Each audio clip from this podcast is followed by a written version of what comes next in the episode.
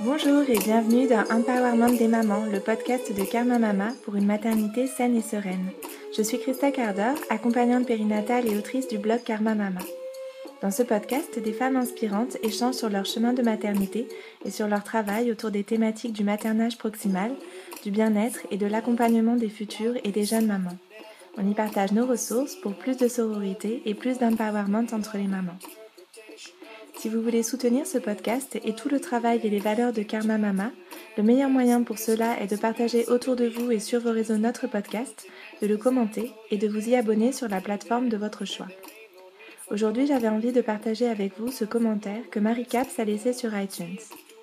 Bienveillant et enrichissant. Merci Christelle pour ce beau podcast que j'ai été ravie de découvrir et que je vais suivre sans aucun doute.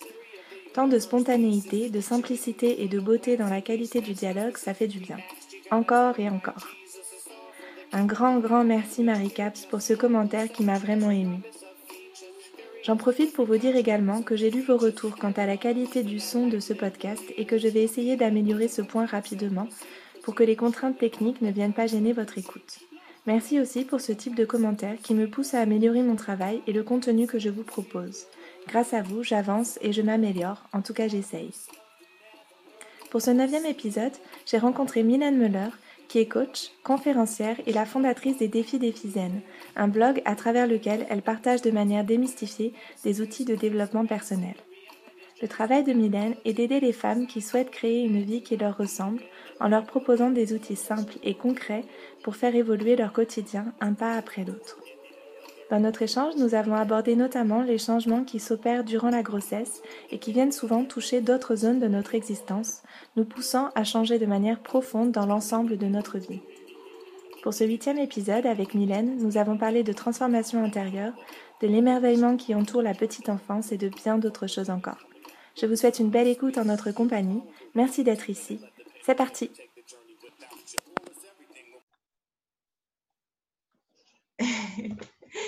Ok, donc euh, bah merci déjà Mylène d'avoir euh, accepté de participer à ce podcast et à cet enregistrement du coup.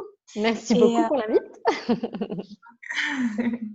donc tu es Mylène, tu es coach et tu tiens le, as créé en fait le blog et la chaîne YouTube des défis des Euh, est-ce que tu veux nous en dire un peu plus pour commencer sur ton travail, sur ton parcours euh, En fait, dans les questions que je t'ai prévues, on va revenir sur ton parcours, justement.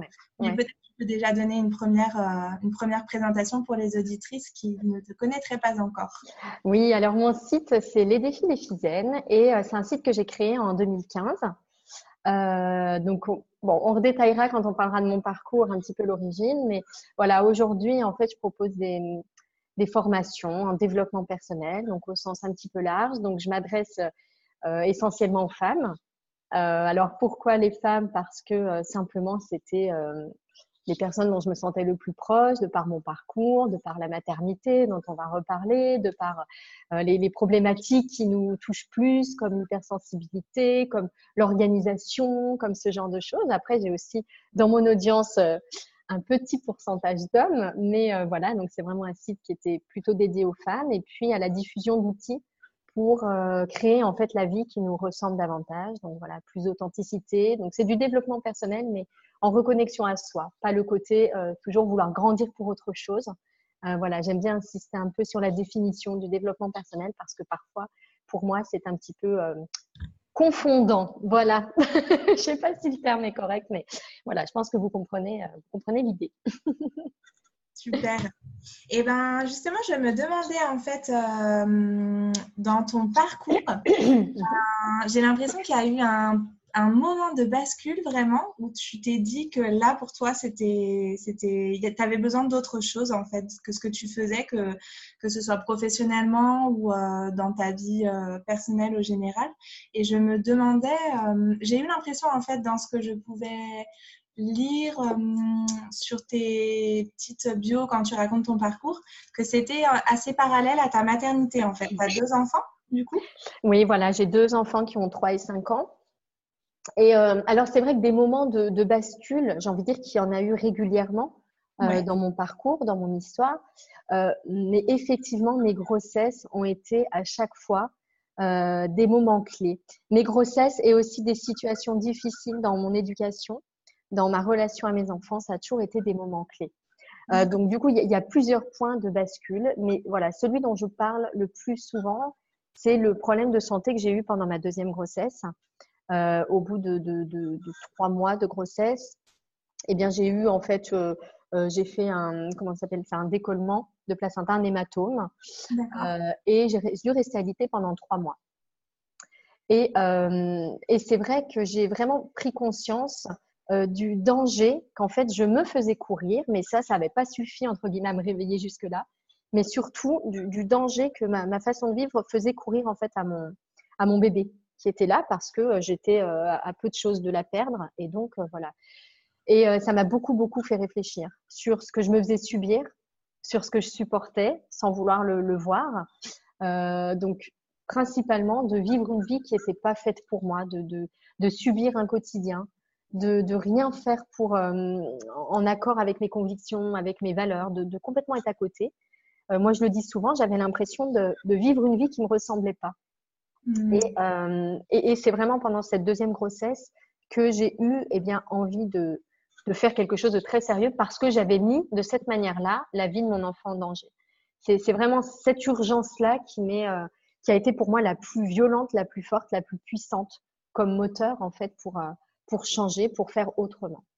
Est-ce que pour toi, clairement, le, mode de vie que tu avais à ce moment-là impactait en fait euh, ton bien-être, ton équilibre, ta santé, au point que ça, s'est traduit physiquement par ce décollement placentaire euh? Oui, parce qu'en fait, je ne faisais pas ce que j'aimais faire, je m'écoutais pas du tout. Euh, donc, j'étais, je, subissais un rythme. Je, je, faisais un boulot qui me plaisait pas du tout je dis pas qu'il était épuisant. Hein. J'étais fonctionnaire, j'avais des horaires de bureau, j'étais assise à un bureau. Après, j'étais manager, donc j'avais une équipe, il y avait, il y avait des enjeux, mais euh, c'est simplement que ce que je faisais ne m'intéressait pas vraiment. Je me forçais à le faire. Et donc, j'étais toujours en train de me forcer à quelque chose. Et du coup, je puisais sans cesse dans mes réserves. Soit je mmh. rentrais chez moi le soir à 18h, j'avais l'impression d'être épuisée par ma vie. Simplement parce qu'en fait, je faisais rien qui me ressourçait. Tu vois, je subissais en permanence. Euh, et, et, du coup, voilà, à un moment donné, mon corps m'a dit stop.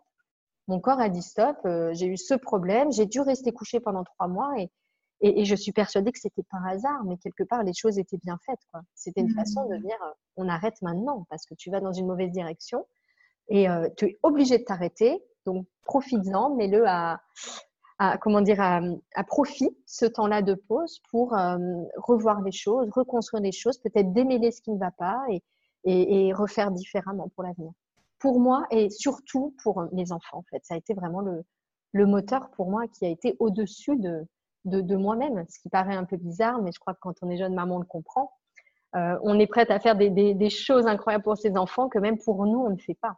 Et des fois, on se traite de manière un petit peu euh, difficile, on ne se respecte pas parfois on s'écoute pas, on fait vraiment contre soi. Et, euh, j'ai eu besoin de ce moteur-là supplémentaire pour prendre conscience que ma vie aussi à moi était précieuse.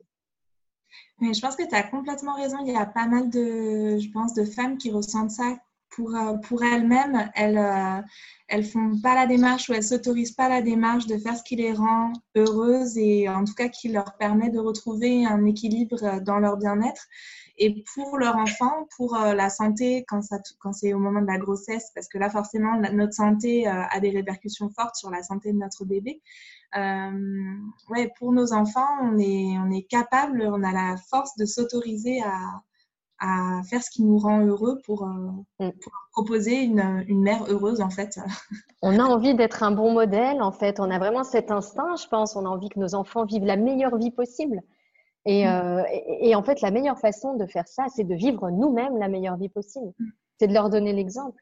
Et, euh, et c'est vrai que ce moteur-là, on a cet instinct maternel qui est, je pense, plus fort que tout. Et, et on a envie d'être les meilleures personnes qui soient pour nos enfants. Alors en acceptant nos, nos fragilités, parce qu'en fait, ça fait partie hein, d'être la meilleure, la meilleure version de soi. C'est juste d'accepter aussi ses, sa vulnérabilité, ses faiblesses et, ses fragilités.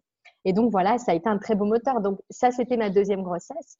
Après, dès ma première grossesse, j'avais commencé à avoir des, des signes d'une envie de changement très forte, mais mmh. qui n'était pas allée à terme. Voilà, c'était encore un peu mûr parce que c'est pas assez mûr, parce que c'est un chemin aussi, un cheminement, il faut des expériences. Et, Et parfois, souvent, il faut euh, toucher le fond quelque part pour remonter. C'est, c'est fou, mais c'est bien souvent, bien souvent ce qui se passe, ce qui s'est passé chez moi, ce qui se passe chez beaucoup de coachs que je côtoie, chez beaucoup aussi de clientes avec qui je travaille, qui en fait ont pris conscience euh, de ce qui n'allait pas, de leur envie de changer parce qu'elles ont fait un burn-out, parce qu'elles sont tombées en dépression, parce qu'elles ont eu un problème de santé. Euh.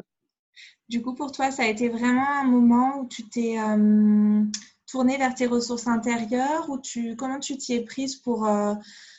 J'imagine que c'est ce que tu travailles avec tes clientes, mais quelle a été pour toi la clé de te dire c'est ça que c'est ça qu'il va me falloir en fait? Tu vois, moi je m'intéresse beaucoup en fait dans le cadre de mon travail à, soutenir les mamans dans une démarche de se connecter à leurs ressources intérieures pour, euh, pour tout ce qui touche à l'accouchement la, notamment. Parce que c'est vraiment ça, on va chercher dans nos ressources intérieures euh, les, les, façons de surmonter la douleur ou de voilà d'aller au terme du processus de, de la naissance. Et ça m'intéresse vraiment en fait de faire le lien parce que je le vois de plus en plus en fait.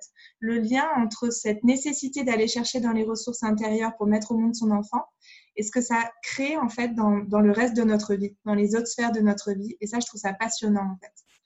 Ce temps d'intériorité, tu vois, de la grossesse pour mettre au monde un enfant, il a un impact sur d'autres zones de notre vie et je trouve ça incroyable et passionnant.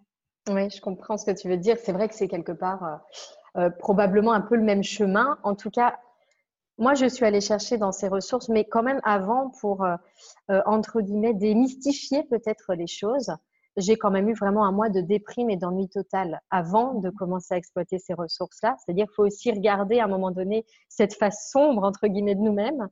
Euh, donc, je le raconte souvent, hein, je ne me suis pas subitement euh, euh, relevée de ce problème de santé euh, euh, avec un grand sourire et tu vois des lunettes roses et l'envie de, de, tout changer avec enthousiasme. Hein. J'ai vraiment passé un mois à regarder la télé toute la journée à m'ennuyer, à pleurer sur ma vie. Enfin voilà, ça n'a pas été euh, euh, joyeux dès le départ. Euh, mais moi, ce que j'ai compris, et, là où tu parles de ressources intérieures, pour moi, ce qui a été la clé, je m'en suis vite rendu compte, c'était le manque de connaissances incroyable que j'avais de moi. C'est-à-dire que je ne savais pas ce que j'aimais vraiment.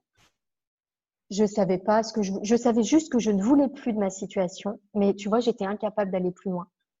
Qu'est-ce que je veux vraiment? Qu'est-ce qui est important pour moi? Quelle vision est-ce que j'ai de ma vie, de moi-même? Qu'est-ce que je suis capable de faire?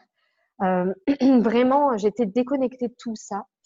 Et j'ai passé énormément de temps, ça peut paraître bête, mais je m'en souviens encore, j'ai pris euh, à ce moment-là, une, j'ai créé une note sur mon téléphone à ce moment-là, et euh, j'ai répondu à cette question, qu'est-ce que j'aime vraiment? Et j'ai passé en revue toutes les choses que je disais aimer pour réfléchir et décortiquer. Est-ce que j'aime vraiment ça ou est-ce que quelqu'un m'a conseillé de l'aimer? Est-ce que je le fais pour faire plaisir? Est-ce que c'est juste, je suis vraiment attirée par ça, inspirée par ça? Et, euh, et j'ai fait ce travail-là pendant plusieurs jours. Tu vois, prendre chacune de mes passions, enfin, ça paraît fou. J'étais persuadée d'aimer, par exemple, le piano, j'étais persuadée d'aimer la psychologie, euh, j'étais persuadée d'aimer écrire, mais euh, j'ai eu besoin d'aller creuser derrière chacune de ces, euh, de ces façades, entre guillemets, d'aller vraiment ouvrir la porte et de voir euh, ce qu'il y avait derrière. Donc moi, il y a eu un énorme travail pour moi de connaissance, réussir à enlever les couches supérieures, tu vois, superficielles, et d'aller creuser. Et, et, donc, quand tu parles, tu vois, de ressources intérieures, pour moi, la première chose qui me vient, c'est déjà l'importance de se connaître, hmm. de savoir ce qu'on aime vraiment, ce qu'on veut vraiment, et pas le modèle de quelqu'un d'autre. Parce que quand on ne sait pas trop ce qu'on aime, eh ben on est vite attiré par des choses qu'on voit autour de nous. Moi, il y a eu des périodes de ma vie où j'ai dépensé une énergie folle, par exemple, parce que je voulais être danseuse, parce que je voulais bien danser, parce que je trouvais ça chouette de bien danser. Et en fait, je ne fais pas ça pour moi, parce qu'au fond, je m'en moque complètement et c'est pas mon truc. Mais juste parce que quand je voyais des personnes, je ressentais une jalousie. Cette jalousie, elle était, euh, c'était un symptôme de quelque chose. C'était important d'en tenir compte. Mais juste, je ne trouvais pas la bonne réponse derrière. Je pensais que je voulais faire ça. En fait, non. J'avais juste besoin de retrouver ma flamme à moi. Hmm. Et, euh, mes flammes, on va dire, pour euh, démystifier aussi un peu ce côté de la flamme. Euh, j'avais juste besoin de ça. Donc voilà, je dirais que la connaissance de soi, ça a été vraiment pour moi le, le, moment clé, vraiment la première étape indispensable après la prise de conscience et le stop, quelque part. Tu vois, pour faire une sorte de chronologie, je dirais que ça a vraiment été la première étape. Du coup, je ne sais pas si ça répond à ta question par rapport aux ressources intérieures. Mais pour moi, c'est vraiment cette conscience de soi. C'est la première chose. oui, je, je, pense que euh, ça, c'est pas ce, que, ce à quoi je pensais, mais ça y répond quand même. Et ça me. Tu as raison sur le fait que c'est une première étape et ça me fait sur le fait que. Euh, j'entends souvent des mamans qui... Euh, alors, il y, a, deux choses différentes par rapport vraiment à la maternité et à cette période moi je, sur laquelle moi je, travaille et, et, qui me tient à cœur auprès des mamans. C'est beaucoup en tout cas, je le mets en lien avec ce que tu dis.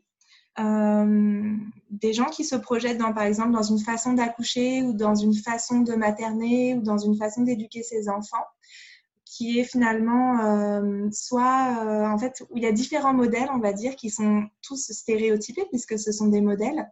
Et, et certains parents, certaines mamans se projettent dans l'un ou l'autre de ces modèles sans chercher nécessairement à savoir si vraiment euh, chaque aspect de ce modèle-là leur convient, leur correspond, correspond à leur histoire, à leur tempérament. Euh, voilà, par exemple, euh, moi, je, travaille beaucoup avec des mamans qui sont en recherche d'un accouchement naturel. En tout cas, c'est le terme qui est employé, mais il n'y a pas forcément derrière une vraie connaissance et une vraie recherche de ce que c'est qu'en fait l'accouchement naturel, de ce que c'est que l'accouchement physiologique, de, des raisons pour lesquelles elles ont envie de ça. voilà. Donc, c'est tout un travail qui est nécessaire, selon moi, pour pouvoir avoir un accouchement qui est satisfaisant ou pour pouvoir avoir un postpartum satisfaisant dans la façon de d'être euh, avec ses enfants après, euh, avec son bébé. Et je trouve que ça se retrouve ensuite dans la maternité au général, dans l'éducation, dans voilà.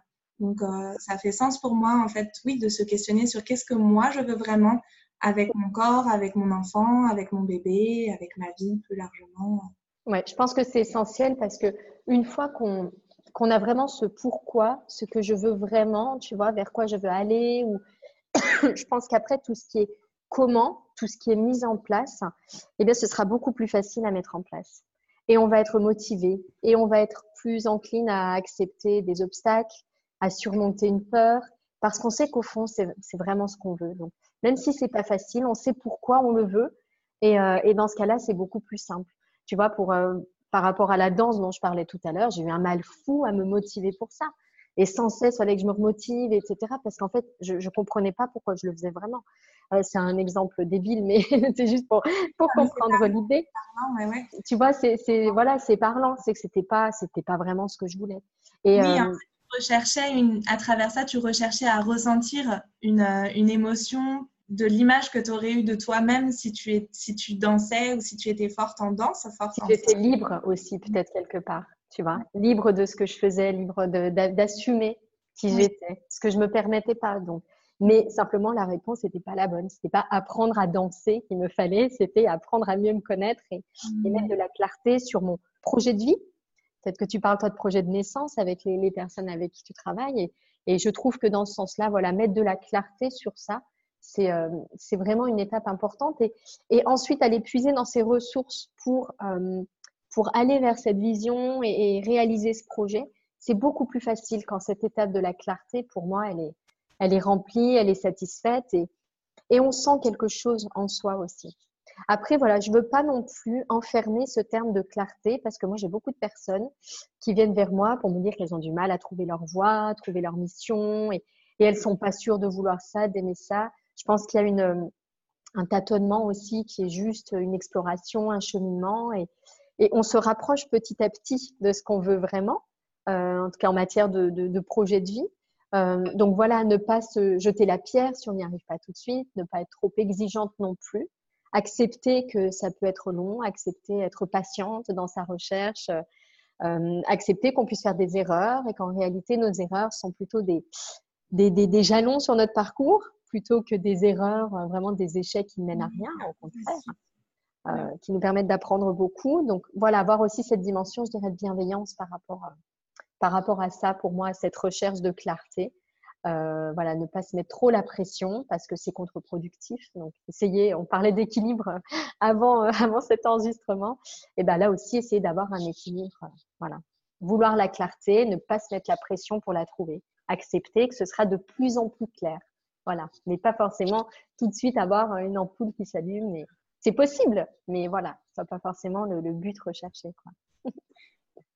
Et je me demandais du coup, comme tu parlais de projection et de projet de vie et de, euh, de ces, de ces, oui, voilà, de la façon qu'on a de se projeter, je me demandais si tu avais toujours, euh, si tu t'étais justement toi projetée en tant que maman toujours, ou euh, si ça venu, en fait, comment c'était venu, si ça faisait partie de ton, tu vois, de ce que tu imaginais de ta vie plus tard, quand tu étais ado ou quand tu étais enfant euh, Est-ce que tu te projetais maman? Est-ce que tu tu imaginais aussi que la maternité pouvait être justement quelque chose qui, amène des transformations?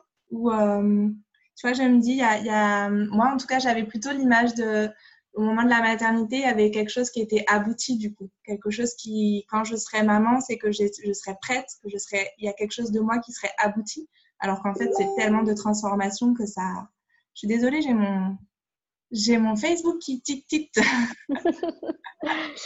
euh, je ne saurais pas dire si j'avais des attentes, tu vois, particulières ou déjà une vision de ce mhm. qui allait se passer. J'ai toujours su que je, que je voulais avoir des enfants. Pour moi, c'est en fait une suite évidente. Euh, mais euh, en fait, si j'avais de grands espoirs, effectivement, sur mon rôle en tant que maman, bah, étant perfectionniste dans la vie, je l'étais aussi dans mon rôle de maman. Euh, et, c'est aussi ce qui m'a beaucoup poussée pendant ma première grossesse à commencer un travail sur moi dont je parlais, parce que je ne voulais pas donner l'image d'une maman stressée, par exemple. J'allais pas plus loin que le stress à cette époque-là. C'était vraiment la chose qui me pesait le plus. C'était pendant ma deuxième grossesse que je suis allée plus loin dans cette idée de vivre une vie qui me ressemblait. Mais pendant ma première grossesse, c'était vraiment la problématique du stress. Je voulais pas faire des enfants stressés. Et donc, pour moi, il fallait que je sois zen avant d'avoir des enfants ce que je n'ai absolument pas réussi à faire. Mais au moins, j'ai eu un moteur qui m'a euh, donné envie de faire quelque chose et d'avancer sur, euh, sur ce chemin-là. Donc oui, je pense que j'avais euh, des projections, j'avais un idéal de mère que, que je n'ai pas été, que je ne suis pas, mais c'est quand même un beau moteur parce mmh. que, comme tout à l'heure la clarté, je le suis sûrement de plus en plus parce que je travaille de plus en plus tout ça. Après, voilà, j'ai pas été du jour au lendemain, le jour où mon enfant est né, plus, plus zen. D'autant plus que c'est quand même une période de, bouleversement euh, physique euh, au niveau de, l'hygiène de vie, des habitudes du sommeil, qui n'est pas forcément propice à la zénitude. Il hein, faut être quand même clair. Quand il y a la fatigue, on est plus irritable. Donc c'est vrai qu'il y a cet idéal-là. Bon, on est obligé d'accepter que c'est un idéal, mais c'est important d'en avoir. Par contre, je trouve que c'est quand même et qu'est-ce qui faisait que tu, ressentais ce besoin de justement d'être zen? C'est dans ta conception de. Euh, est-ce que tu avais déjà des notions de ce qu'on appelle aujourd'hui la parentalité bienveillante ou positive? Est-ce que c'était euh, plutôt en termes de qualité de vie? Qu'est-ce qui te motivait à. Qu'est-ce que tu mettais en fait derrière ce terme de zen? Qu'est-ce que tu. Euh, Alors en fait, c'était juste par rapport à mon propre vécu. Je m'intéressais pas du tout à la parentalité positive, en tout cas les termes, parce que finalement je me posais des questions euh, comme toutes les futures mamans, mais c'est vrai que je n'étais pas allée plus loin à cette époque-là. C'est juste que j'avais été en fait une, une, petite fille très angoissée. Je faisais des crises d'angoisse très très jeune, j'étais somnambule très très jeune, à 3 ans, à 4 ans, je faisais des crises d'angoisse et, et, et j'ai pas du tout été accompagnée pour ça quand j'étais enfant. Euh, et du coup, bon, c'est aussi une bonne chose parce que ça m'a obligée à m'intéresser à tout ça et finalement à être un peu le guide de mon changement de voix. Mais je voulais pas faire la même chose avec mes enfants. Donc, je voulais être euh, prête euh, à les accompagner éventuellement s'ils avaient des soucis. Et, je me suis dit, la meilleure façon de les accompagner pour, à ce qu'ils aillent bien, c'est déjà de commencer par faire ce travail sur moi. Si je leur montre l'exemple d'une maman qui est, calme, qui, sait écouter ses émotions, qui a des habitudes de vie qui permettent de mettre de la sérénité dans le quotidien, de ne euh, pas s'énerver, de, tu vois, de rester fidèle à un calme, même dans l'éducation je, savais qu'il fallait que je fasse un travail préalable, préalable sur moi. Je, parce qu'il y a cette phrase qui dit que la meilleure éducation, c'est l'exemple. Donc, euh, je partais vraiment de ce principe, en fait, de, faire du mieux possible pour moi, pour qu'ils aient le moins possible de, souffrance comme moi j'avais pu en avoir quelque part. Hmm. Sans que mes parents, d'ailleurs, ils soient pour grand-chose. Hein. J'étais beaucoup plus angoissée qu'eux, mais, euh, mais j'aurais aimé plus d'accompagnement et d'écoute. Donc, ça m'a donné envie, moi, d'aller dans cette, euh, dans cette ouverture-là et cette écoute-là. Et aujourd'hui, maintenant que tu as beaucoup plus d'outils du coup euh, dans ta besace euh, cinq ans après, puisque ton plus grand a cinq ans, c'est ça, tu disais? Oui, c'est ça. Mm, mm. Euh, est-ce que tu as le sentiment justement d'avoir mis en place des choses pour leur transmettre ces outils-là que tu as, que tu partages à, je pense, plus de 100 000 personnes avec ta chaîne, avec ton, ton blog Comment tu en fais profiter tes enfants du coup? Parce que enfin, c'est une démarche complètement différente de l'adresser à des adultes ou à des jeunes adultes euh, qui sont des clients et des clientes en l'occurrence et de le mettre en place au quotidien avec tes enfants. Comme tu l'exemplarité et, et j'imagine. Euh, voilà, en fait, ça, je dirais, c'est le premier axe. Tu vois, je, je, voulais vraiment déjà leur montrer euh, que c'était possible de réaliser aussi ses rêves et d'écouter sa petite voix. C'est un exemple que j'ai envie de leur donner, en fait. Euh, parce que je ne me le suis pas permis pendant longtemps. J'ai suivi une voie toute tracée. Je veux que mes enfants sachent qu'autre chose est possible, qu'on peut créer son travail, qu'on euh, a le droit d'écouter sa petite voix, que même si on gagne pas très bien sa vie, si on fait vraiment ce qui nous plaît, on s'enrichit de toute façon beaucoup plus. Il y a des personnes richissimes qui, qui sont malheureuses au plus haut point. Donc, je veux juste leur montrer ce modèle-là. L'idée que vraiment autre chose est possible. Après, euh, évidemment, par le biais de mon blog, des vidéos que je fais, je me suis beaucoup intéressée à la parentalité positive. Et notamment, euh, le jour où j'ai eu un, autre point de bascule, on en parlait euh, tout à l'heure, je te disais qu'il y en avait eu plusieurs sur mon parcours. Ma première grossesse, je me suis intéressée à la sophrologie, à la, à la méditation, à la relaxation. j'ai commencé à m'intéresser à ça sans aller plus loin, parce qu'une fois mon enfant là, j'ai été débordée et reprise par le, par le rythme. Et puis, euh, aux 18 mois de mon enfant, il y a eu un autre moment clé. Donc, avant mon, accident vraiment de deuxième grossesse, il y a eu un autre moment clé. Un jour où mon, petit garçon a fait une bêtise, il a cassé une bouteille. Et euh, ça m'a mis dans une rage folle. Et je me suis dit, stop, ça c'est quelque chose dont je ne veux plus. J'ai énormément culpabilisé et, et c'est là que je me suis intéressée à la parentalité positive énormément. Euh, en me rendant compte une fois de plus à quel point le fait que je ne traite pas ma propre souffrance euh, en créer une chez lui. Et donc, euh, quelque chose que je n'admettais absolument pas. Mmh. Euh, donc, beaucoup de choses sont revenues à ce moment-là, du début de parcours que j'avais fait, que j'avais pas suivi. donc, c'est pour ça, c'est un mûrissement progressif, hein, en fait, tout ça. Mais donc, il y a eu ce moment et à partir de là, je me suis intéressée aux outils de la parentalité positive. Donc, je me suis beaucoup documentée, j'ai lu beaucoup de choses et là, j'ai commencé vraiment à mettre, à changer de mode éducatif. Euh, alors, pas toujours facile parce que pas forcément en accord avec mon compagnon. J'allais te poser la question justement, au sein du couple parental, de, comment ça, se passait, comment a été votre histoire avec ça. J'imagine qu'il y a des, choses sur lesquelles c'est plus facile que d'autres, en tout cas. Oui, alors euh, c'est vrai qu'avant la naissance de notre premier enfant, on avait souvent des discussions sur ce qu'on allait accepter, ce qu'on n'allait pas accepter. Euh, mais on partait de nos modes, des modes éducatifs qu'on avait vécu nous. Et donc, il n'y avait pas vraiment une réflexion qui venait de nous quelque part. Et, euh, euh, rapidement, quand moi, j'ai eu envie de, de, changer parce que ça ne me convenait plus du tout et je ne me retrouvais pas dans ce que je faisais, on a commencé à avoir quelques, quelques accrochages, j'ai envie de dire, mais, mais rien de bien méchant parce que euh, on a toujours enfin, eu en tête quand même d'expérimenter les choses, de se dire, bah, écoute, on va essayer. Comme tu dis, on va faire comme tu dis, on va voir quels effets ça donne.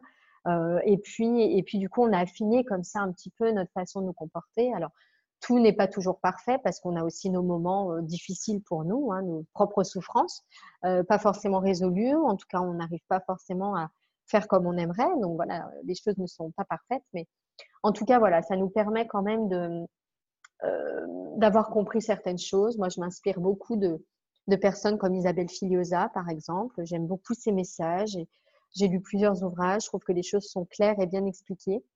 Et, euh, du coup, ça me permet vraiment voilà, d'utiliser ces choses-là. Alors, dire si ça fonctionne ou pas, euh, comme je n'ai pas vécu mes enfants dans un autre contexte, avec un autre mode éducatif, je ne saurais pas dire si c'est mieux ou moins bien. Euh, en tout cas, voilà, il y a des choses sont plus en accord avec ça. Donc, on se laisse un petit peu guider par ça et puis on se fait confiance, en fait, une fois de plus. Donc oui, ça aide beaucoup de m'intéresser à ces sujets-là dans le cadre de mon blog. Après, il y a une gymnastique qui reste difficile en tant que créateur d'entreprise, créatrice d'entreprise, et on en parlait tout à l'heure, hein, de, l'équilibre à trouver. quand notre salaire dépend de notre travail, c'est plus un salaire. Hein. donc, c'est un, un, bénéfice, c'est un revenu qu'on s'accorde. Quand ça dépend de notre travail, eh bien, c'est pas simple d'avoir la présence à ses enfants dans des moments difficiles. Donc, il y a une gymnastique à avoir qui n'est pas forcément évidente, mais voilà, pour moi, c'est très important d'avoir ces outils, en tout cas, de, parentalité positive euh, sous la main et d'y revenir, en fait, régulièrement. Je trouve ça super intéressant ce que tu dis de, cette idée d'être en accord avec soi-même, en fait. Euh, avant l'idée d'appliquer tel ou tel modèle, c'est ce, dont ce à quoi je faisais référence, en fait, tout à l'heure. Et euh, j'ai l'impression qu'il y a aussi beaucoup de pression qui est mise sur les parents et sur les mères en particulier parce que c'est souvent elles qui, euh, qui ont la, la, charge émotionnelle. On parle de la charge mentale, mais il y a également la charge émotionnelle au sein des foyers et qui est souvent en fait attribuée majoritairement à la mère. Et, euh, et je trouve ça assez difficile quand en plus on cherche à tout prix à coller à certains modèles de parentalité bienveillante qui en fait sont bienveillantes pour les enfants, mais qui ne prennent pas forcément en compte euh, la réalité, les circonstances de vie des, des, parents et en particulier des mamans. Tu parlais du manque de sommeil, euh, notamment, euh, qui est le gros ennemi, je pense, de, de, pas mal de parents par rapport à la patience, la, la frustration aussi que tu évoques un peu, en tout cas dans la, la recherche d'équilibre entre la vie personnelle et la vie professionnelle. Et, euh, et, je pense que ça aussi, c'est beaucoup plus euh, les femmes qui le. En tout cas, dans l'aspect. Euh, dans l'aspect. Disons, je pense que les hommes le vivent aussi, mais, mais qui sont plus. eux, en recherche de pouvoir être auprès de leur famille, et que les femmes sont plus dans le truc de est-ce que je vais pouvoir retravailler, comment ça va se, se goupiller, quoi. Mmh et comment tu as géré, toi, justement, cette, cette fatigue, ce, ce, temps qui est tellement fort et en même temps plein de vulnérabilité du postpartum? Est-ce que des outils que tu avais, la, démarche que tu avais, ou euh, à, deux années d'intervalle, donc avec déjà un beau cheminement, j'imagine, entre les deux, est-ce que ces outils t'ont aidé? Comment tu, ou est-ce qu'au contraire, ça a été un temps où ça a été un peu mis entre parenthèses? Comment tu as géré ça, toi? Alors, en fait, euh, je réfléchissais à ce que tu disais, hein, cette idée de euh, de la bienveillance également pour la maman. Pardon, parce que du coup, je réfléchis un peu à retardement, mais c'est vrai que je trouve que c'est quelque chose qui est important parce que euh, euh, c'est difficile quand même. Enfin, je pense qu'on peut le dire, hein, c'est pas simple. Il y a le manque de sommeil et moi, je dirais qu'il y a aussi autre chose, c'est le manque de, de, de, de temps de pause, le manque d'espace. C'est très très prenant. Moi, je me souviens, j'ai allaité mon, euh, ma petite fille, je, me souviens, parce qu'à ce moment-là, justement, j'étais déjà dans le développement personnel et je m'intéressais vraiment à cette écoute et à ce regard sur, sur mon emploi du temps, sur mon quotidien. Et quand j'allaitais ma petite fille, j'avais calculé que ça me prenait 28 heures par semaine, l'alimentation de ma fille. Hmm. Tu vois euh, tirer le lait, préparer les biberons, euh, je tirais mon lait en plus de donner le, le sein, enfin tout ça prenait énormément de temps. 28 heures par semaine, j'y consacrais. Euh, et, avec un travail à côté. Enfin, il y a un moment donné, euh, le, manque d'espace euh, est aussi difficile à vivre. Donc, c'est vrai que c'est bien de vouloir, je trouve quand même que c'est bien de vouloir appliquer quelque chose, d'essayer, voir si ça marche. Mais c'est vrai qu'il ne faut pas en faire un objectif à tout prix, sinon rien ne va plus. Parce que là, on, se flagelle en fait, hein, parce que c'est trop difficile de tout faire. Alors peut-être que certaines y arrivent, mais il faut accepter que voilà que ça puisse pas être parfait en tout point. Donc ça, c'était juste pour revenir là-dessus. Et pour répondre à ta question, du coup, sur ma période de postpartum. Alors en fait, c'est vrai que ça a été une période pour mon, deuxième, bébé, ma petite fille, où j'étais en pleine création de blog. C'est-à-dire qu'elle est née mi-août et je l'ai créée début juillet. Et à cette époque-là, je m'étais lancé un, un, challenge qui a duré deux ans. C'était un défi par semaine. C'est-à-dire que chaque semaine, je me lançais un défi euh, de développement personnel, donc euh, une pratique à essayer, un thème à explorer, euh, un exercice à relever sur un thème précis, enfin, dans tous les domaines du développement personnel, vraiment au sens large. Et en fin de semaine, je devais faire un bilan, vidéo et un article de blog. et un mail à ma liste. Donc, il y avait vraiment, tu vois, ces échéances qui étaient très présentes. Et ça a été à la fois difficile parce que forcément, il a fallu concilier ça. Alors, les 15 euh, jours de, post-accouchement, en fait, je les avais préparés à l'avance. Tu vois, je m'étais accordé 15 jours. Mais après, le challenge reprenait. Euh, et du coup, il y avait vraiment un rythme. D'avance, en fait. Tu t'étais organisée pour avoir quand même un peu de contenu d'avance, pour te laisser le temps de, voilà, d'être dans l'accueil de ton bébé, de récupérer. Voilà, j'avais, j'avais pris ces 15 jours en fait pour ça. Mais bon, le rythme reprenait derrière.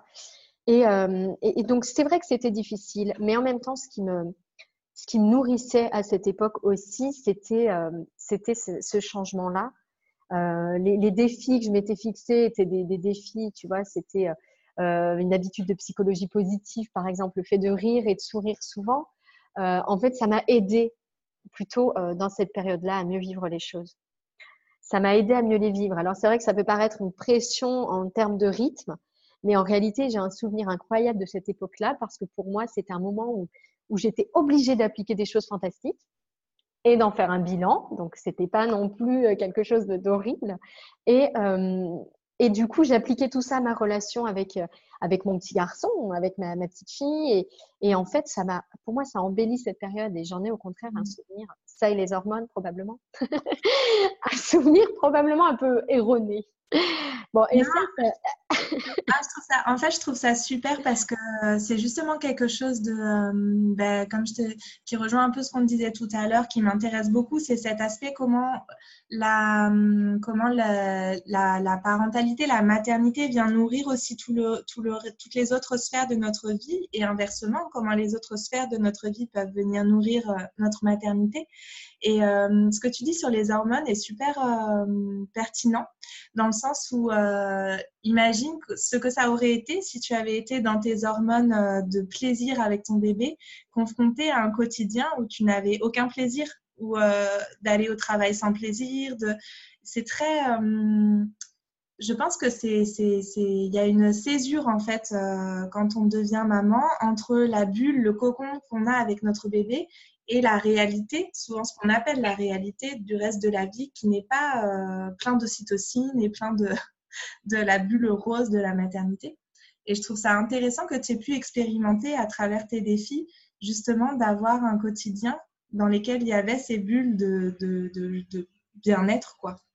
oui, parce que c'est vrai que j'étais dans cette période de transition, en fait, très, euh, pour moi, euh, comment dire, ressourçante en énergie. Par opposition à ce que je disais avant, où tout ce que je faisais dans une journée m'épuisait, parce que je savais pas pourquoi je faisais les choses et où j'allais aller comme ça.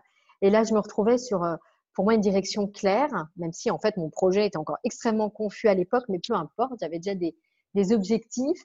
Et, euh, et, effectivement, tout ça était très nourrissant. Donc même la nuit, en fait, quand j'étais réveillée par mon bébé, euh, j'avais des idées qui me venaient pour mon projet. En fait, je me, je me sentais pleine, voilà, pleine d'enthousiasme, pleine d'énergie. Euh, on faisait des choses, des choses ensemble et, et voilà, tout était, euh, tout était lié, comme tu dis. En fait, je pense que la bulle, je l'ai, un peu élargie en fait à cette période-là, à tous les domaines de ma vie. Et ce qui est assez amusant, c'est que quand j'en parle à mon mari, lui n'a pas du tout la même vision de cette période-là, qu'il a trouvé très difficile. Ah, euh, quand bien même, c'est moi qui me levais toutes les nuits, mais, euh, mais il avait sûrement pas les hormones, peut-être pas le projet parallèle. Bon, il avait aussi un travail difficile, à travailler beaucoup la nuit et d'être privé de sommeil, donc ça, c'était assez compliqué. Mais euh, voilà, je pense qu'effectivement, ce, changement, finalement, c'était une très bonne période pour changer. Euh, et, d'ailleurs, beaucoup de mes clientes ont ces déclics, ces, ces, pulsions de changement euh, dans des périodes comme celle-ci, de, tu vois, de grossesse ou de, de, pause forcée, en fait. Parce que la mmh. grossesse, il y a ça aussi, c'est un cadeau pour ça parce que on est obligé de s'arrêter un petit peu obligé de ralentir en fait. Tu ne peux pas faire comme d'habitude.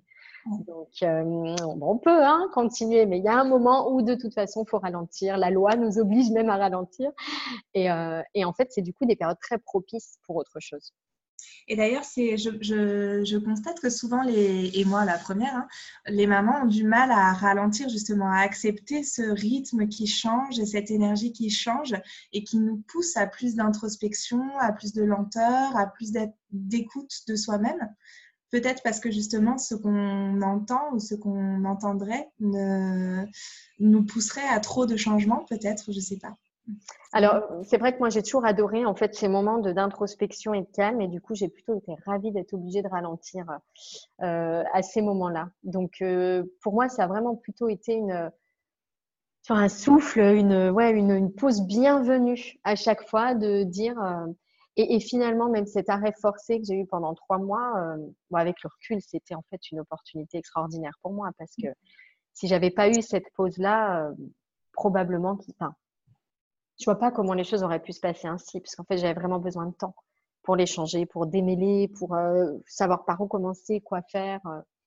Et, et, et, du coup, voilà, je peux pas, je peux absolument pas dire où j'en serais en fait si cette pause-là avait pas eu lieu.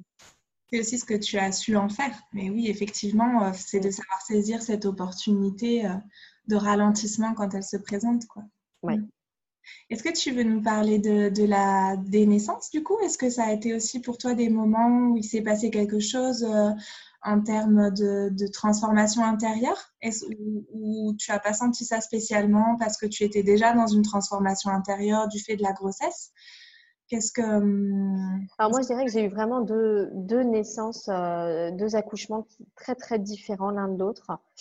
Et, euh, et c'est vrai que hum, j'ai eu un premier accouchement pour mon petit garçon avec euh, une péridurale où on est arrivé voilà, à l'hôpital la veille pour le lendemain. Enfin bon, comme tous les, parents de premier enfant probablement.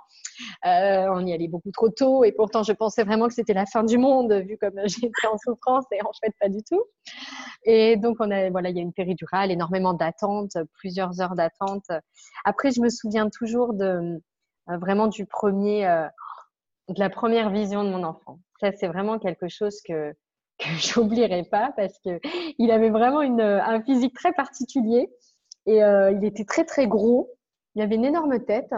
Et, euh, et je me souviens vraiment, on s'est dit avec mon mari, on dirait un petit rugbyman mongol. Il était, il était très, euh, très tiré, très gonflé. En fait, j'avais fait du diabète de grossesse qu'on n'avait pas identifié. Donc, il faisait plus de 4 kilos. C'était vraiment une, énorme tête. Et, euh, et, donc, voilà, il faisait vraiment euh, petit rugbyman. Et, et voilà, c'était, euh, je me souviens de, de cette première image-là qui était assez, euh, assez incroyable. Après, je ne pourrais pas dire qu'en termes de, de transformation, j'ai appris quoi que ce soit parce que ça a été un accouchement très euh, dirigé, entre guillemets, euh, très guidé, très long, euh, un peu chiant, entre guillemets, enfin pas particulièrement épanouissant, hein, on va dire, mais voilà, le sentiment d'avoir fait le job avec quand même beaucoup de difficultés, mais parce que c'est un très gros bébé aussi, je pense. Donc ça a été voilà un accouchement, on va dire classique. pour ma petite fille, par contre, ça a été un peu plus particulier parce que euh, on était à la maison, il y avait de la famille qui était là et, euh, et en fait, euh, on n'a pas pris conscience vraiment que le travail était en route. Ce qui fait que voilà, on comptait les contractions, mais on n'était pas du tout, c'était pas régulier, c'était pas, etc. Et, et, juste au moment où j'ai dit bon là, il faut, faut vraiment qu'on y aille parce qu'en fait les poussées commencent. Et donc on s'est dit alors là c'est trop tard. Donc du coup on est parti vraiment catastrophe. On est arrivé à l'hôpital genre à 20h30 et euh, ma fille est née à 20h40. C'était vraiment, euh, c'était très différent. Donc évidemment, j'ai, j'ai pleuré en apprenant que je ne pourrais pas avoir de péridurale parce qu'il était beaucoup trop tard. je dis, je vous en supplie, faites quelque chose. Mais elle m'a dit, vous avez déjà tout fait. Donc en réalité, il n'y a plus rien à faire. Donc, euh, donc voilà, c'est un accouchement beaucoup très différent, quoi, beaucoup plus quelque part animal. Où là, pour le coup, j'ai, quand même plus le sentiment d'avoir appris quelque chose parce que j'ai réussi à, ben, à, survivre en fait à la douleur aussi, à, être vraiment euh, efficace pour le coup dans l'accouchement, euh, contrairement au premier. Donc vraiment à, montrer un côté beaucoup plus, je pense, bestial que le premier accouchement qui était plus encadré, puisque là, euh, c'est quelque part l'urgence de l'accouchement. quand, moi, c'est comme ça que je l'ai vécu, le côté ne pas avoir de péridurale. Il y a une urgence du coup qui est là, vitale et, euh, du coup une, force euh, presque voilà animale qui du coup s'est manifestée. Donc je me suis rendu compte que j'étais capable de faire des choses euh, que je ne me serais jamais cru capable de faire. Et, euh, et donc voilà, à ce niveau-là, je dirais que ça a été pour moi un pas euh, tout de même dans la confiance en moi, même si euh, paradoxalement, de manière très injuste, on m'a fait une péridurale juste après, finalement, l'accouchement. Donc j'ai quand même eu ma péridurale parce qu'ils avaient peur qu'il y ait un souci, et, sauf que je l'ai pas eu quand j'aurais voulu l'avoir, mais bon, passons. Et, euh, et voilà, je dirais que là-dessus, j'ai appris quelque chose, que je pouvais me dépasser, euh, que j'étais capable de ça, et euh, donc j'étais capable de beaucoup de choses. Voilà. Alors, est-ce que c'était le fait d'être dans l'introspection que j'étais, dans l'évolution que j'étais, qui m'a fait supporter davantage la douleur quelque part et jusqu'à manquer d'accoucher dans la voiture? Est-ce que c'était simplement quelque part une coïncidence? J'en sais rien, mais en tout cas, voilà, j'ai vraiment le sentiment d'avoir d'avoir fait quelque chose de particulier en fait ce jour-là. Mmh. C'est super intéressant ce que tu racontes, c'est vachement beau et euh, euh, j'en profite pour parler de quelque chose que je trouve super en fait, enfin que je trouve super. Je ne sais pas si le terme est, très bien choisi, mais en fait ce que tu décris de ce moment où il y a, il y a on a la, sensation qu'il y a un enjeu vital, euh, ça apporte un nom en fait, ça a été étudié, ça s'appelle la phase de désespérance, où on a l'impression qu'on arrive au bout de quelque chose et que là il faut que, il faut que que quelque chose se passe, que ça se termine. Alors euh, pour certaines femmes, elles vont avoir l'impression qu'elles peuvent mourir à ce moment-là, vraiment. Pour d'autres, euh, elles ont juste envie qu'on leur enlève le bébé quoi qu'il arrive. Pour euh, voilà, il y a, y a, un spectre de d'intensité, on va dire, mais en tout cas, c'est vraiment la, la fin d'un processus. Et en général, c'est, moi, je trouve ça, sachant ça, je trouve ça souvent rigolo parce que les mamans, quand elles racontent leur accouchement, elles disent Mais là, c'était euh, heureusement, il est né euh, dans les 10 minutes. Et c'est exactement ce que tu viens de dire. En fait, ce n'est pas que heureusement le bébé est né, c'est que en fait, c'est normal. Le bébé naît toujours dans les 10 minutes après ce moment où on a l'impression qu'on va mourir ou qu'on n'en peut plus. Et euh, voilà, j'aime bien amener ce point dans la discussion parce que je me dis que nos corps et nos esprits sont tellement en lien et sont tellement bien euh, liés l'un à l'autre que euh, ce qu'on ressent comme émotion à ce moment-là, c'est pas pour rien, ça amène quelque chose euh, qui se mhm. passe physiquement aussi. Oui, oui. Ouais. Et ce que tu racontes de ta, sensation mhm. d'être capable de quelque chose, de capacité, est, vachement beau et, et, très pertinent. Quoi. Je trouve que vraiment, ouais, on va au-delà de quelque chose et ça nous donne beaucoup de force pour euh, déjà ne serait-ce que pour euh, supporter le postpartum, la fatigue et le Et, puis euh, dans voilà dans ce que ça génère aussi dans les autres sphères de notre vie, je trouve ça vraiment intéressant. Et d'ailleurs, j'en parle avec mon mari et lui a un peu le même ressenti que moi. Il a trouvé en fait cette naissance-là géniale mmh. parce que c'était intense. Euh, il n'y avait pas ce côté longueur, on a attendu, ça a traîné, on n'y arrivait pas. Voilà, là, il y avait vraiment un côté, un pic d'intensité incroyable. Quoi. Et, euh, et voilà, donc un, quelque chose de beaucoup plus euh, flamboyant, un peu explosif, en fait. Vraiment cette idée, euh, cette idée d'explosif. Comme, voilà, je comprends bien cette phase de désespérance. Le côté, c'est tellement urgent que là, on, on, a une force incroyable qui se, qui se manifeste et, et, il faut de toute façon que ça s'arrête. Voilà. Et c'est effectivement un petit peu le ressenti. C'est très chouette aussi ce que tu dis sur euh, le regard de ton conjoint là-dessus. Et je trouve que souvent dans les accouchements euh, qui sont non médicalisés, les pères ont, ont, une belle place aussi parce que justement, comme on ne s'en remet pas euh, par choix ou par urgence au corps médical, et eh ben, on est obligé de s'épauler davantage encore sur eux et ils ont une souvent, euh, je trouve en tout cas, une implication différente euh, parce qu'il y a un enjeu différent dans leur rôle, en fait, dans la place qu'ils ont auprès de nous. Je trouve ça très chouette aussi. Oui, oui, je suis d'accord. Alors moi, c'est vrai que mon mari est médecin, donc tu vois tout ce qui était euh, justement médical, environnement médical. Et puis de toute façon, avec ma première grossesse, il y avait eu quand même des soucis, donc j'avais eu dû vraiment avoir l'intervention de, euh, de, de, gynécologue voilà, pour m'aider. Hein. Mon enfant avait une trop grosse tête euh, par rapport à mon bassin. Mais, euh, mais voilà, pour, du coup, pour ma deuxième petite fille, je voulais absolument une péridurale, hein, vu la première grossesse, et effectivement, que je n'ai pas eu. Mais alors, c'est vrai qu'il est médecin, mais en même temps, dans ces moments-là, il était juste papa. Il bah était juste jeune papa, mari, voilà, lui, il n'a absolument pas voulu participer aux soins, même quand on lui a proposé du nouveau-né. Voilà, il voulait vraiment rester papa lambda qui, voilà, qui, qui, tombe dans les pommes s'il faut, enfin moi, qui, qui est juste comme les autres, quoi, sans aucune connaissance particulière ou sans un regard différent. voilà. ok. Et du coup, maintenant que tes enfants sont un petit peu plus grands, comment se passent tes nuits? C'est un peu la question que je pose euh, euh, vers la fin de, l'échange, comme je vois que l'heure tourne et que je sais que tu as un rendez-vous après. Est-ce que tu veux... En fait, je pose cette question parce que souvent, on a tendance à mettre un.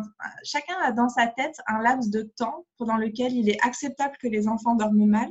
Et ce laps de temps est souvent très, très court par rapport à, la réalité, en fait.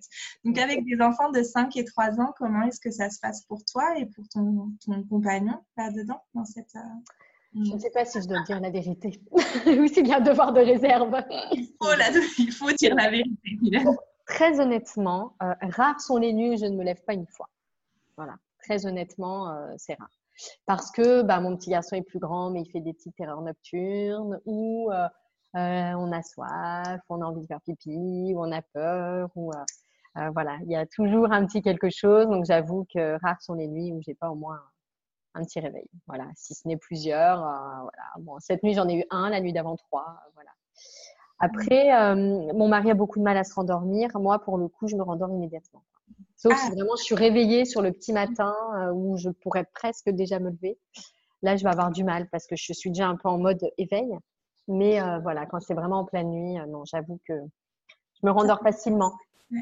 Mais c'est vrai que c'est une difficulté quand même. Donc, il faut se mettre à son écoute là-dessus. Ne pas vouloir pousser le soir. Tenir compte du fait qu'on peut potentiellement être réveillé pour être disponible, en fait. Et euh, parce que c'est vrai que parler de mode éducatif, si on n'a pas un minimum de repos et une bonne hygiène de vie en général, euh, c'est très difficile. Il ne faut pas se demander non plus l'impossible. Hein. Donc, euh, donc ouais, prendre soin de son sommeil, c'est important. Et comme on sait qu'il peut être un petit peu perturbé par nos enfants, bah, à nous de prendre les devants pour rajouter des temps de pause, en fait, quand on peut, se coucher plus tôt, faire une petite sieste si on peut. Ou, voilà. Je pense que c'est important de, d'avoir ça à l'esprit. Voilà, même si on est quand même content quand on se réveille.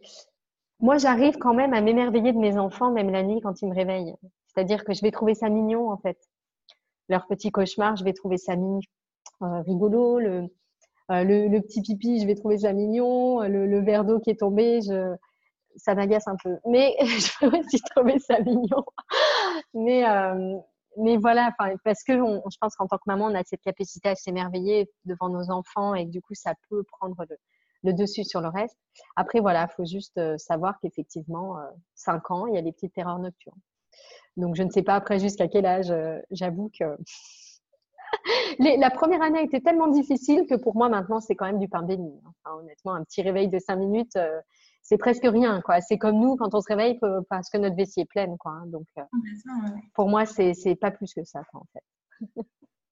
C'est très beau ce que tu dis sur l'émerveillement et je pense qu'effectivement quand on n'arrive plus ou qu'on n'est plus dans cet émerveillement-là, c'est peut-être le signal qu'il faut justement s'accorder plus de repos, s'accorder plus de, voilà, prendre soin de notre sommeil, comme tu dis, de notre hygiène de vie. Euh.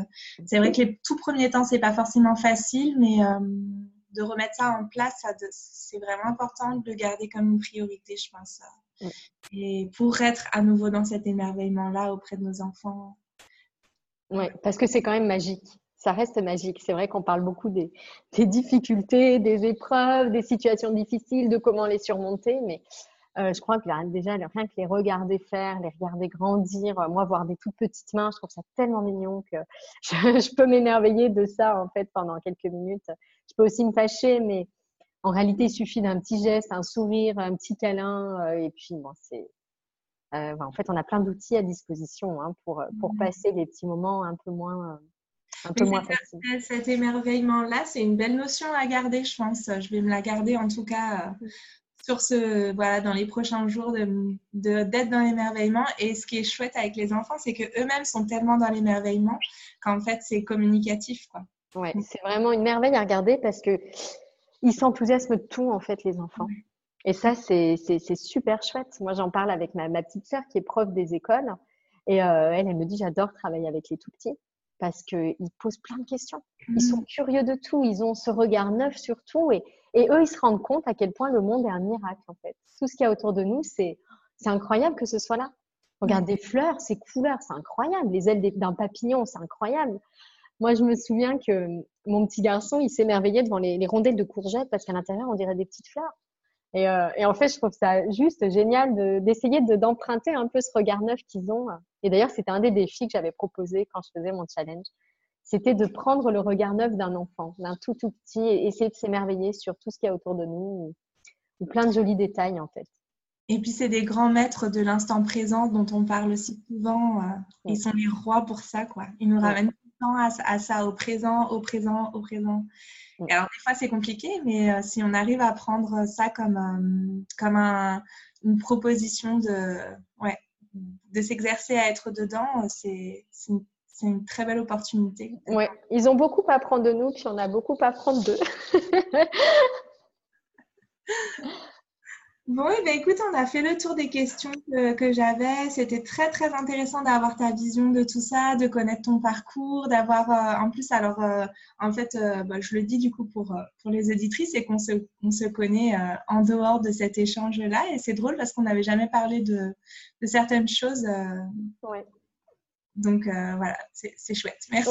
c'est vrai que c'est beau cette rencontre après la première rencontre finalement. Voilà, c'est monde réel et après on se voit sur Internet que d'habitude, c'est plutôt l'inverse, en fait, moi, dans mon parcours euh, habituel, mais c'est vraiment chouette. Et puis, tu as un très beau parcours aussi, donc voilà, ça fait vraiment plaisir de te voir euh, s'épanouir dans cette activité. Et puis, euh, et puis j'ai un peu vu aussi le démarrage, ton lancement, quand tu t'es lancé dans ta formation de, de, doula et que tu t'hésitais, que tu nous en avais parlé. Et voilà, je trouve ça vraiment chouette de voir ce beau chemin que tu as fait. Et, c'est vraiment une belle, voilà, c'est un très beau moment. J'ai beaucoup pris plaisir aussi à répondre à tes questions. Eh ben, merci beaucoup pour ton temps, Mylène, et à bientôt. À très bientôt. Voilà, cet épisode touche à sa fin. J'espère qu'il vous aura plu et pour retrouver les notes de ce podcast, rendez-vous sur le site karmamama.com où vous pourrez découvrir toutes les ressources que je partage, le blog, l'e-book avec 5 grandes pistes pour une grossesse saine et sereine et la capsule sérénité dans laquelle vous recevrez trois outils pour vous réapproprier votre bien-être pendant la grossesse. Ces ressources sont gratuites et si vous voulez aller plus loin, je propose aussi des échanges individuels ainsi que le programme en ligne Enceinte consciente et sereine. N'oubliez pas de vous abonner au podcast avant de partir si l'épisode vous a plu et je vous dis à très vite sur le site et sur les réseaux sociaux. Et prenez bien soin de vous.